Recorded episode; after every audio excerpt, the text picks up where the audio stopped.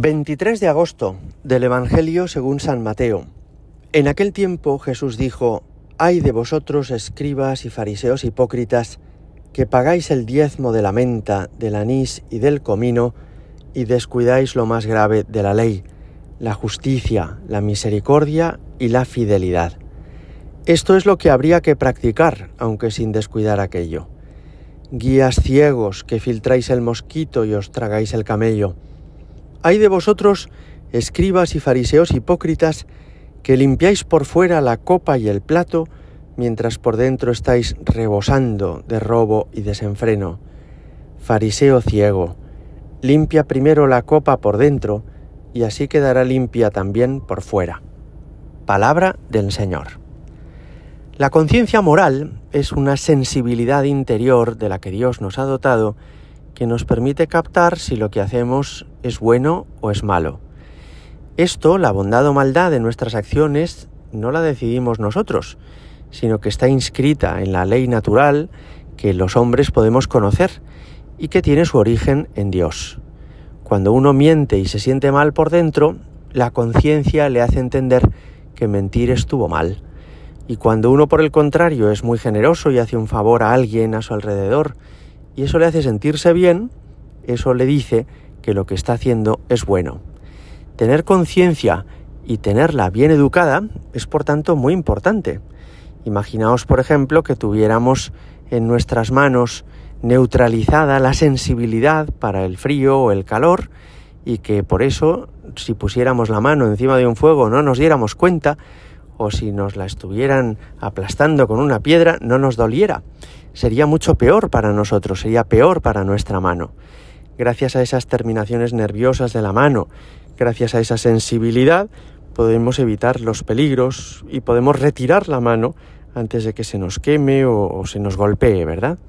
Pues de una manera análoga, la conciencia moral nos permite retirarnos de todas las conductas que vemos que nos perjudican, que nos hacen daño, que desagradan a Dios o que, o que también hacen daño a los demás. Y cuando una persona tiene la conciencia sana, a esa conciencia que le podríamos llamar delicada, le hace ilusión ser bueno y eh, le hace sufrir ser malo. Esta es una conciencia que funciona adecuadamente.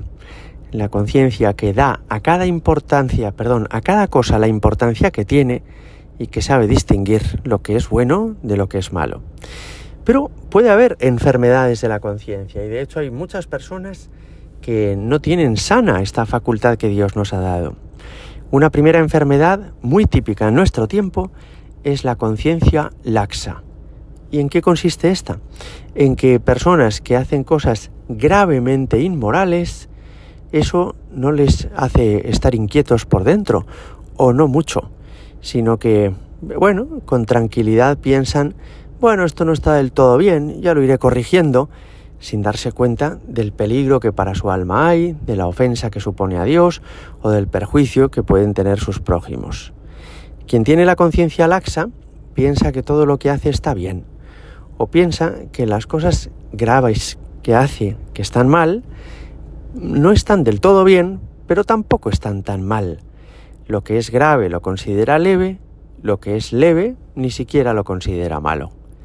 Una segunda enfermedad de la conciencia, más propia de otras épocas que de este tiempo, es la conciencia escrupulosa, que es lo contrario de lo que decíamos de la conciencia laxa. Son personas que aunque hacen cosas buenas, se sienten mal, están inquietas, no saben si habrán ofendido a Dios. Una persona escrupulosa es la que a veces tiene la impresión de que todo lo que hace es malo y le asusta y le hace sufrir, pensar que a lo mejor está ofendiendo a Dios o está perjudicando a los demás o vive en pecado mortal.